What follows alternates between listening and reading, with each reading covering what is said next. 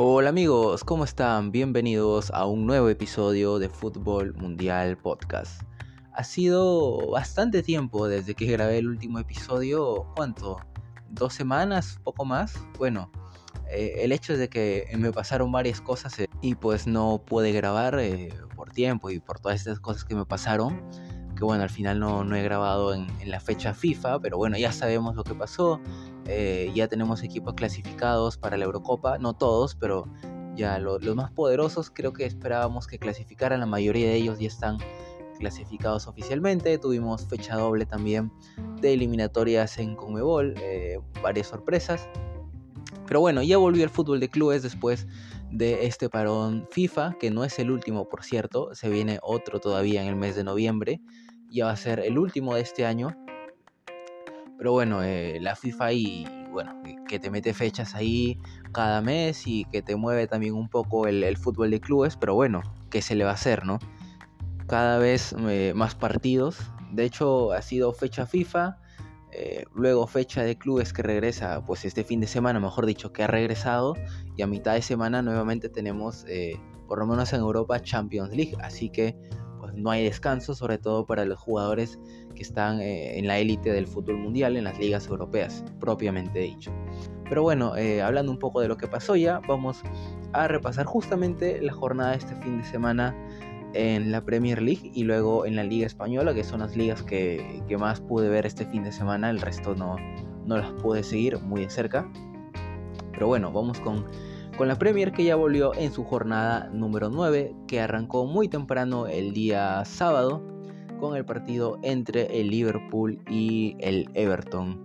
Derby de Merseyside, los dos equipos de la, de la ciudad de Liverpool se enfrentaban en un nuevo derby, esta vez el Liverpool haciendo las veces de local en Anfield frente al Everton.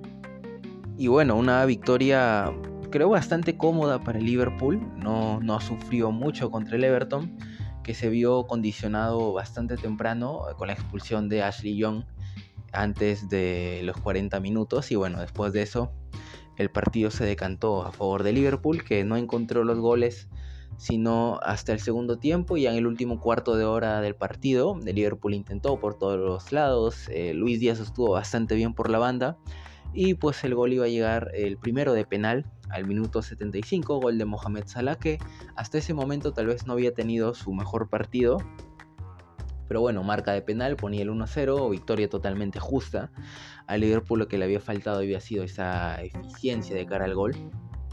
Bueno, luego de eso el Everton, a pesar de tener un hombre menos, tenía que jugársela para buscar el empate y nada, pues se lanzó al ataque y justamente en esos espacios que dejaba con un hombre menos iba a llegar el segundo gol de Liverpool, Salah nuevamente que mejoró en ese último cuarto de hora, asistencia del uruguayo Darwin Núñez que venía de notar justamente en la victoria del cuadro uruguayo frente a Brasil en las eliminatorias de Conmebol y bueno, 2 a 0, victoria para Liverpool, bastante cómoda en términos de que no sufrió tanto en arco propio, pero sí le costó eh, bastante tiempo poder concretar el gol, pero aún así se lleva este derby de Merseyside 2 a 0 y bueno, victoria bastante importante para los de Jurgen Klopp que siguen ahí peleando eh, por el liderato de esta Premier League. Luego íbamos a tener el partido entre el Nottingham Forest y el Luton Town, partido típico de Premier con muchos goles, muy entretenido, 2 a 2, empate entre ambas escuadras y vamos a tener que esperar, eso sí, el segundo tiempo recién para ver los cuatro goles del partido.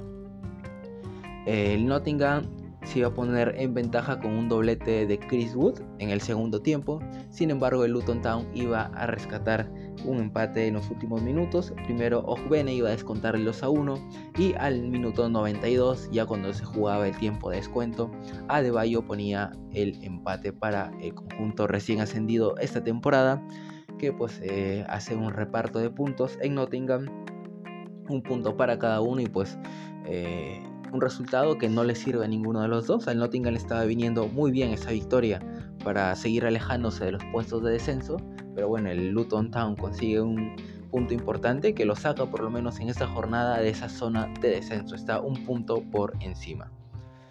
Bien, eh, luego tuvimos la goleada del Newcastle contra el Crystal Palace. El Newcastle de local que iba a ganar 4 0. Eh, goles de Murphy eh, al minuto 4, luego iba a llegar eh, los goles de Gordon al 44, en el tiempo agregado Longstaff que ponía la goleada ya 3 a 0 y en el segundo tiempo iba a aparecer Wilson para poner el 4 a 0 y el Newcastle pues que se lleva una victoria bastante buena, bastante contundente también para seguir peleando ahí en los puestos de arriba y pues para prepararse para lo que va a ser su partido de Champions frente al Borussia Dortmund eh, esta mitad de semana. De hecho, pues eh, se le vienen a, los equipos este doble enfrentamiento en Champions. Recordemos que en la fecha 3 y 4 se enfrentan pues al mismo rival, solo que es ida eh, y vuelta. Así que Newcastle, pues victoria muy importante va con el pie derecho a enfrentarse al cuadro alemán esta mitad de semana. De hecho, está en el grupo de, de la muerte, ¿no? Con el PSG y el Milan también. Así que victoria bastante importante para posicionarse bien en la Premier League. Y el Crystal Palace, pues que sufre una, derrota bastante dura, pero aún sigue ahí eh, a mitad de tabla. Como ya es costumbre del Crystal Palace, eh, yo la verdad no, recuerdo en las últimas temporadas haberlo visto al Crystal Palace eh, ni peleando por el descenso, ni peleando por clasificar a Europa, sino que ahí tranquilo en media tabla. bien, Siguiente partido, el Manchester City iba a ganarle 2 a 1 al Brighton. Los goles del City iban a llegar en el primer tiempo, goles de Julián Álvarez y de Erling Haaland, los dos atacantes del cuadro de Pep Guardiola, los dos delanteros, o los dos nueve que tiene el entrenador español, que es raro, ¿no? Porque hace unas temporadas Guardiola no tenía delantero centro y ahora juega con dos, aunque Julián obviamente en unas funciones más, un poco más retrasado que Haaland en, el campo, más como enganche, más como segundo delantero. Pero bueno, al final le está dando resultado a Pep. Y el Brighton iba a descontar con gol de Ansu Fati al minuto 74 para pues nada más decorar el marcador y que el City aún así se lleve la victoria 2 a 1 para el cuadro de Pep Guardiola que sigue en lo más alto de la Premier League, ahorita compartiendo el liderato con el Arsenal porque si gana mañana el Tottenham va a ser líder el Tottenham. ¿Quién, lo iba a creer después de la salida de Harry Kane, no? Bueno. Luego tuvimos la goleada del Brentford 3 a 0 contra el Burnley. El primer gol iba a llegar por parte de Wisa al minuto 25. Eh, los otros dos goles ya iban a venir en el segundo tiempo. En Beumo y Godos iban a marcar y sellar la goleada a favor del cuadro de las abejas que se llevan pues una victoria también bastante contundente, bastante importante porque eh, no habían conseguido los resultados tal como lo esperaban esta temporada y estaba ahí en la zona baja de la tabla, pero pues contra un rival que está ahí en zona de descenso, un rival directo hasta este momento en lo que estaba en la tabla, pues le viene bastante bien y el Burnley que suma otra derrota que lo hunde pues eh, ahí en la parte baja. El Burnley ya les he comentado, ¿no? Muchas veces que es el típico club ascensor. De los que yo recuerde y ejemplos claros de ser club ascensor en Inglaterra son el Burnley y el Norwich, que están ascendiendo y descendiendo, pero veamos si esta temporada se salva. A mí me gustaría ver al, al Burnley salvándose, como lo han hecho otros clubes que han ascendido y se han mantenido con buenas campañas en la Premier. Pero bueno, no le va a ayudar este tipo de resultados seguramente, como esta derrota contra el Brentford. Bien, eh, siguiente partido eh, fue el encuentro entre el Barnamouth y, los Wolves. Los Wolves lograron llevarse una victoria bastante importante con remontada incluida como visitantes. El Barnamouth se había puesto en ventaja al minuto 17 con gol de Solank que ponía el 1-0 y en el segundo tiempo nada más comenzar Mateus Cuña iba a empatar el partido. Iban a expulsar al minuto 54 a Lewis Cook y bueno, ahí se complicaba el Barnamouth y los Wolves aprovecharon para lanzarse al ataque y remontar el partido con gol de Kalakshiks que ponía el 2 a 1 y victoria pues también importante para los Wolves que eh, suman 3 puntos que les permiten escalar en la tabla eh, posicionarse ahí en la mitad y no estar sufriendo tanto por el descenso como lo han hecho en las últimas temporadas. Y por su parte pues el Barnamouth que está teniendo una campaña bastante mala a diferencia de las otras desde que había ascendido a primera división, pero ahora pues está complicándose, a pesar que es el inicio, está teniendo resultados bastante malos y veremos pues si al final ya no se le ha acabado la gasolina al Barnamot en primera división y terminan descendiendo esta temporada. Bien, eh, continuando con la jornada del día sábado, todos los partidos se jugaron casi el día sábado, hoy día domingo solo se jugó uno y mañana se va a jugar otro, pero bueno, eh, iba a venir pues uno de los tantos derbis de Londres, esta vez entre el Chelsea y el Arsenal, dos equipos del Big Six, un partido donde el Chelsea se había puesto en ventaja eh, primero, goles de Cole Palmer al minuto 15 de penal y Mudrik al segundo tiempo había puesto el 2 a 0 y cuando parecía pues que el Chelsea, que estaba jugando bastante bien la verdad, se iba a llevar la victoria, Arteta pues eh, decidió hacer unas cuantas movidas en el banco, hizo cambios, entraron en Ketia, Smith Rowe y pues eh, iba a conseguir por lo menos el empate, un punto importante. El descuento lo iba a conseguir Declan Rice que ponía el 2 a 1 y Trossard que había entrado unos minutos antes junto con Kay Havertz iba eh, a empatar el partido, iba a poner el 2 a 2 y pues de esta manera Arteta rescata con el Arsenal un punto contra el Chelsea, pues que yo creo que estaba jugando bastante bien, estaba haciendo un muy buen partido, pero al final pues eh, Arteta tocó bien el banco y el Chelsea no fue capaz de mantener el resultado y bueno, otra vez el Chelsea que deja escapar puntos, que le cuesta ganar bastante. Y bueno, eh, un punto que lo tiene ahí en media tabla, por lo menos lo aleja del descenso, pero aún pues si quiere estar peleando por puestos europeos, al menos porque está bastante lejos, debe empezar a, a jugar, bueno, juega bien el Chelsea, pero no sé si tal vez porque ese inicio de proyecto le está costando bastante. Pero bueno, ya, ya veremos qué pasa con, con Pochettino y si el proyecto va bien o termina saliendo, no se sabe. Y el Arsenal, bueno, un punto importante que por lo menos le permite no descolgarse de la punta, por lo menos hasta que juegue el Tottenham. Veremos si el Tottenham, ahora que tiene la oportunidad de ponerse como líder, no la termina pecheando. Bien, eh, siguiente partido fue el encuentro entre el Sheffield United que recibía al Manchester United. McTominay iba a poner en ventaja al cuadro de Ten Hag al minuto 27, iba a poner el 1-0, iba a empatar eh, después McBurney casi ahí seguido para poner el partido 1-1 y el segundo gol no iba a llegar hasta el segundo tiempo, Diogo Dalot iba a poner el 2-1 y le iba a dar esta victoria bastante importante también al Manchester United para eh, que pelee por puestos europeos, al menos ahorita está fuera de zona europea. Y bueno, Ten Hag ha sido bastante criticado por los últimos resultados que ha estado obteniendo. Y también veremos qué pasa con el United. Yo no lo veo bastante claro, la verdad. Eh, ahorita le ha ganado a un rival que acaba de ascender a la Premier, le ha remontado. Bueno, no le ha remontado, de hecho le empató el Sheffield y logró igual llevarse la victoria al United. Pero bueno, ya veremos cuando se enfrente a rivales más duros. Veremos sobre todo a mitad de semana en Champions, porque recordemos que la fecha pasada pierde contra el Galatasaray en Old Trafford. Y bueno, eh, si no me equivoco, se le viene el partido contra el Copenhague en Old Trafford nuevamente. Copenhague que eh, ha estado jugando bien en la Champions, pero que no ha sabido mantener los resultados, ya que el United, pues si quiere eh, tener un respaldo, digamos, debería conseguir los seis puntos en ese doble enfrentamiento contra el Copenhague en Champions, ¿no? Para al menos asegurar, no, sé si con eso aseguraría después de todo, porque le, vendría el Galatasaray luego, y luego el Bayern sobre todo en la última fecha, pero bueno, habrá que ver, yo creo que por lo menos debería conseguir estos seis puntos para ver si puede por ahí meterse al menos a los octavos de final de Champions, porque recordemos que está último en su grupo, no tiene ningún punto, está con cero puntos y está complicado bastante en Champions el equipo de Ten Hag. Y bueno, para cerrar la jornada tuvimos el día eh, de hoy el encuentro entre el Aston Villa y el West Ham. El Aston Villa que ganó como local 4 a 1.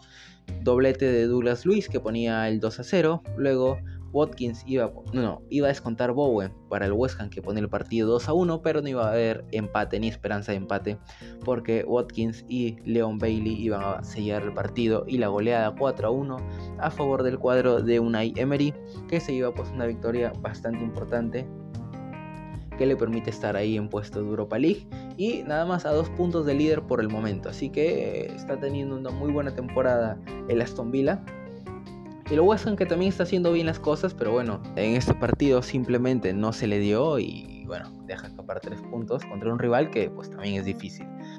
Y bien, eh, como les mencionaba, mañana se cierra esta jornada con el Tottenham recibiendo al Fulham. Como les digo, veremos si no la pechea el Tottenham. Me gustaría verlos eh, líderes, eh, al menos una jornada al cuadro de los Spurs, a ver qué pasa.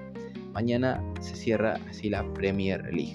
Ahora vamos a repasar la tabla. Eh, como les mencionaba, el City y el Arsenal son líderes con 21 puntos cada uno. Luego vienen el Liverpool con 20, el Tottenham con 20, pero el Tottenham eh, juega mañana, así que si gana puede ponerse líder único con 23 puntos. Luego viene el Aston Villa con 19, el Newcastle con 16, el Brighton con 16 también. Luego con 15 está el United, con 14 el West Ham, el Chelsea y el Crystal Palace con 12 los Wolves y el Fulham con 11, con 10 puntos el Brentford y el Nottingham Forest, el Everton con 7 puntos, el Luton Town con 5 puntos y en la zona de descenso el Burnley con 4 puntos, el Bournemouth con 3 y el Sheffield United con 1. Así está la tabla en Inglaterra.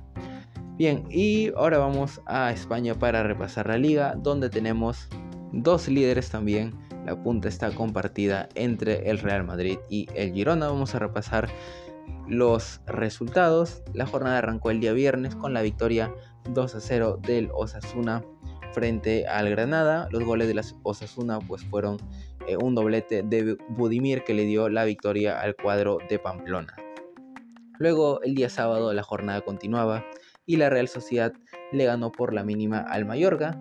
1 a 0, gol de Brahim Méndez, asistencia de Cubo y la Real Sociedad pues que en un partido bastante sufrido porque el Mallorca está jugando bien esta temporada se logra llevar tres puntos también importantes para no despegarse de ahí de los puestos de arriba, puestos europeos. Y bueno, buen resultado para la Real también, eh, sobre todo pensando que a mitad de semana tiene que ir a Portugal para jugar la Champions contra el Benfica. Luego tuvimos el empate entre el Getafe y el Betis 1 a 1. El Betis iba a poner en ventaja nada más comenzar el partido con gol de Roca. Sin embargo, Borja Mayoral iba a empatar a los 17 que ponía el partido 1 a 1 y el marcador no se iba a mover más. Empate y reparto de puntos en Madrid entre el Getafe y el Betis. Luego tuvimos el partido entre el Sevilla y el Real Madrid, uno de los partidos más atractivos de esta jornada para mí junto con el Barcelona Athletic Club de Bilbao el Sevilla pues recibía en el Sánchez Pizjuán al Real Madrid en un partido que estuvo cargado de bastante polémica, bastante tensión eh, por, muchas cosas que ocurrieron en el campo y también porque muchos viejos conocidos se iban a ver las caras. Y sí, por supuesto, estamos hablando de Sergio Ramos, que ahora juega en el Sevilla, que se iba a volver a ver las caras pues con sus ex compañeros del Real Madrid. Ramos, que es pues toda una leyenda en el cuadro de la capital española, el capitán histórico de, todos estos últimos años de éxito que ha tenido el Real Madrid. Y bueno, eh, volvía, pero esta vez para enfrentarse al Madrid en, en, algo que no esperábamos ver. Tal vez muchos pensábamos que Ramos iba a retirar en el Real Madrid, pero bueno, no sucedió así. Y ahora, pues por las vueltas de la vida, tenía que enfrentarse a su eh, ex equipo. Que pues principalmente ha sido su equipo de toda la vida, ¿no? Aunque Ramos recordemos que comenzó en el Sevilla Luego jugó casi toda su carrera en el Real Madrid. Pero bueno, el partido va a comenzar con el Real Madrid, a los cuales les iban a anular dos goles. El primero por un fuera de juego de, Valverde en una jugada algo pues engorrosa en el área. Un rebote que le queda a Fede y que termina rematando, pero le cobran eh, fuera de lugar. Y al final pues el árbitro anula el gol. Luego otra jugada también donde es Ocampo, si no me equivoco, el que cae eh, en un ataque del Sevilla y el Madrid pues agarra el balón, se va de contra y el árbitro pita, pita para que se pare el partido porque el jugador del Sevilla no se ponía de pie y estaba de dolor, pero en ningún momento había habido falta y pues el Real Madrid se había lanzado el ataque, le agarró Rodrigo, se la dejó a Bellingham que mete el, gol, pero el árbitro ya había, había hecho sonar su silbato desde antes y bueno, también gol no válido ese sí no es anulado oficialmente porque la jugada ya había parado desde antes. Pero bueno, muchas de esas acciones terminaron con, toda la polémica en el partido, ¿no? Y bueno, el partido, luego hablando ya del juego, el Madrid había comenzado mejor que el Sevilla, sin embargo el cuadro de, de ahora Diego Alonso, el ex entrenador de Uruguay, que hacía su debut justamente como entrenador del Sevilla, tras el despido de Mendilibar, eh, justamente contra el Real Madrid, qué mejor debut para eh, ser un entrenador. Pero bueno, el Sevilla empezó luego a posicionarse un poco mejor, empezó a tener más el balón y tuvo también sus ocasiones de, de peligro y bueno, hubo también momentos de tensión en el campo, por ahí eh, roces, enfrentamientos entre Ramos y Rudiger, hay unos careos, eh, el presente y el futuro, vi, una publicación en, Twitter entre dos líderes de la saga de Real Madrid, luego también enfrentamientos eh, entre Vinicius y el jugador del Sevilla, pues episodios lamentables también de racismo nuevamente las tribunas de, del Sánchez Pijuán, que obviamente la, hinchada del Sevilla es tremenda, es una de las mejores hinchadas del mundo para mí, pero bueno, siempre hay hinchas así pues que, malogran esa imagen con sus actitudes. Pero bueno, ya volviendo al partido, habían habido bastantes ocasiones, hay una también eh, que Carvajal termina sacando en la línea prácticamente y el rebote lo termina atajando Kepa. Luego el Madrid también tuvo sus, ocasiones. Eh, Rodrigo no estuvo tan activo. En el segundo tiempo tuvo un par de jugadas, un par de remates. Uno que le ataja Nilan, el portero del Sevilla, y otro que la pica y el balón cuando iba a entrar Ramos también la termina sacando. Vinicius también tuvo por ahí unos unas cuantas jugadas, pero Navas, que había empezado sufriendo bastante para controlarlo, poco a poco le fue tomando la medida.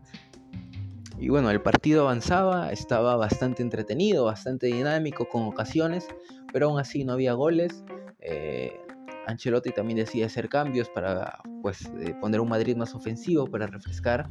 Aunque la verdad yo, yo no entiendo por qué sacar a Valverde y meter a Modric, que Valverde está jugando bastante bien. Y no es por nada, pero bueno, en ese partido yo creo que necesitaba el Madrid bastante verticalidad porque estaba haciendo un partido de ida y de vuelta. El Sevilla no, no estaba esperando, también se lanzaba el ataque, pero bueno, incluso creo que si lo querés sacar a Valverde, por ahí puedes meter a Brahim en más tiempo, pero bueno, eh, hace los cambios Ancelotti también. Eh, Diego Alonso hace cambios, saca a Luque Bacchio que no había terminado bien sus jugadas, lo mete a Suso. Y bueno, el partido seguía así bastante vertical y el primer gol iba a llegar a favor del Sevilla en una jugada fortuita porque es un balón que se termina desviando en Alaba y el balón le viene directamente a Kepa prácticamente en la cara, bastante duro, bastante rápido y bueno, el portero español que no puede reaccionar muy bien, que digamos porque le viene de sorpresa la pelota y el balón se le termina metiendo y el partido pues se ponía 1-0 a favor del Sevilla pero la alegría no les iba a durar mucho porque el empate del Madrid iba a ser casi instantáneo. Iba a llegar el gol de, de Carvajal, una jugada de tiro libre, pelota parada, centro de cross y Carvajal pues a pesar de que no es de los más altos en el Real Madrid, iba a aparecer para cabecear ahí en el primer palo y pues poner el partido 1 a 1 y después de eso ambos equipos pues como yo noté como que le bajaron un poco la intensidad, ¿no? Si bien se querían llevar la victoria, eh, dijeron, bueno, si no lo vamos a ganar, tampoco lo vamos a perder, no nos vamos a alocar y a lanzarnos al ataque directamente, porque bueno, eh, al frente está el Madrid para el Sevilla, al frente está el Sevilla para el Madrid, y son equipos que atacan bastante bien, el Sevilla juega muy bien al primer toque, y el Madrid, pues con sus jugadores pueden resolverte el partido. Así que bueno, eh, ambos equipos intentaron, pero de manera yo creo medida. Para el Madrid entró José, luego entraron Brahim Díaz, Fran García también. En el Sevilla entraron Lamela, Rafa Mir. Y bueno, al final el partido queda 1 a 1, empate y reparto de puntos en el Sánchez Pijuán. Y este resultado pues le permite acercarse al Barcelona a la punta y al Girona ser líder junto con el Real Madrid. Luego tuvimos en el partido, digamos, estelar de, del día, sábado, al Atlético de Madrid que le ganó 3 a 0 al Sevilla, al Celta de Vigo, perdón. 3 a 0 a favor de los de Diego Pablo Simeone. Al Celta eh, es verdad que le expulsan a Villar antes de la media hora y eso también pues, complica bastante al cuadro de Rafa Benítez y se iba a venir pues la goleada del Atlético de Madrid. Primero Antoine Griezmann en el primer tiempo iba a poner el 1-0 de penal y en el segundo tiempo lleva a sentenciar eh, el mismo Griezmann con otros dos goles iba a marcar su hat-trick el jugador francés al 64 y al 70 para pues sellar esta goleada y un Celta de Vigo pues que desde la temporada pasada venía mostrando falencias y pues las está rectificando para mal para ellos y ahora está pues en zona de descenso el cuadro de eh, Rafa Benítez que pues no me sorprendería si, si, en esta semana o en las próximas sale un comunicado que, lo han despedido, ¿no? Bueno, victoria del Atlético de Madrid que está teniendo una muy buena racha la verdad el Atlético no pierde si no me equivoco desde eh, el 16 de septiembre cuando perdió 3 a 0 frente al Valencia. Luego de eso ha tenido victorias bastante importantes ante rivales como el Real Madrid, el Osasuna, el Feyenoord en Champions, la Real Sociedad. Está en una muy buena racha el Atlético. Tal como terminó la temporada pasada, recordemos la temporada pasada, la primera mitad del Atlético es pésima. Eh, los eliminan de Champions, no quedan ni siquiera terceros para ir a Europa League. Eh, en liga estaban pésimos y después del Mundial es un Atlético totalmente renovado y al parecer esa versión están manteniendo también esta, esta temporada, los de Simeone. Bien, eh, siguiendo la jornada el día domingo, Las Palmas cayó 1-0 frente al Rayo Vallecano. Eh, Las Palmas resaltar penal fallado por el Haddadi, Munir el Haddadi, en el primer tiempo y el gol de Rayo iba a llegar en el tiempo de descuento. Bebé iba a poner al 91 el único gol del partido de penal, esta vez no le iba a fallar a favor del Rayo Vallecano. Penal que falla Las Palmas, pero penal que sí convierte el Rayo Vallecano y victoria bastante importante para el Rayo que se lleva tres puntos muy importantes para eh, continuar luchando por meterse a Europa la próxima temporada. Luego el Girona remontó un partido que comenzó perdiendo 2 a 0 frente al Almería.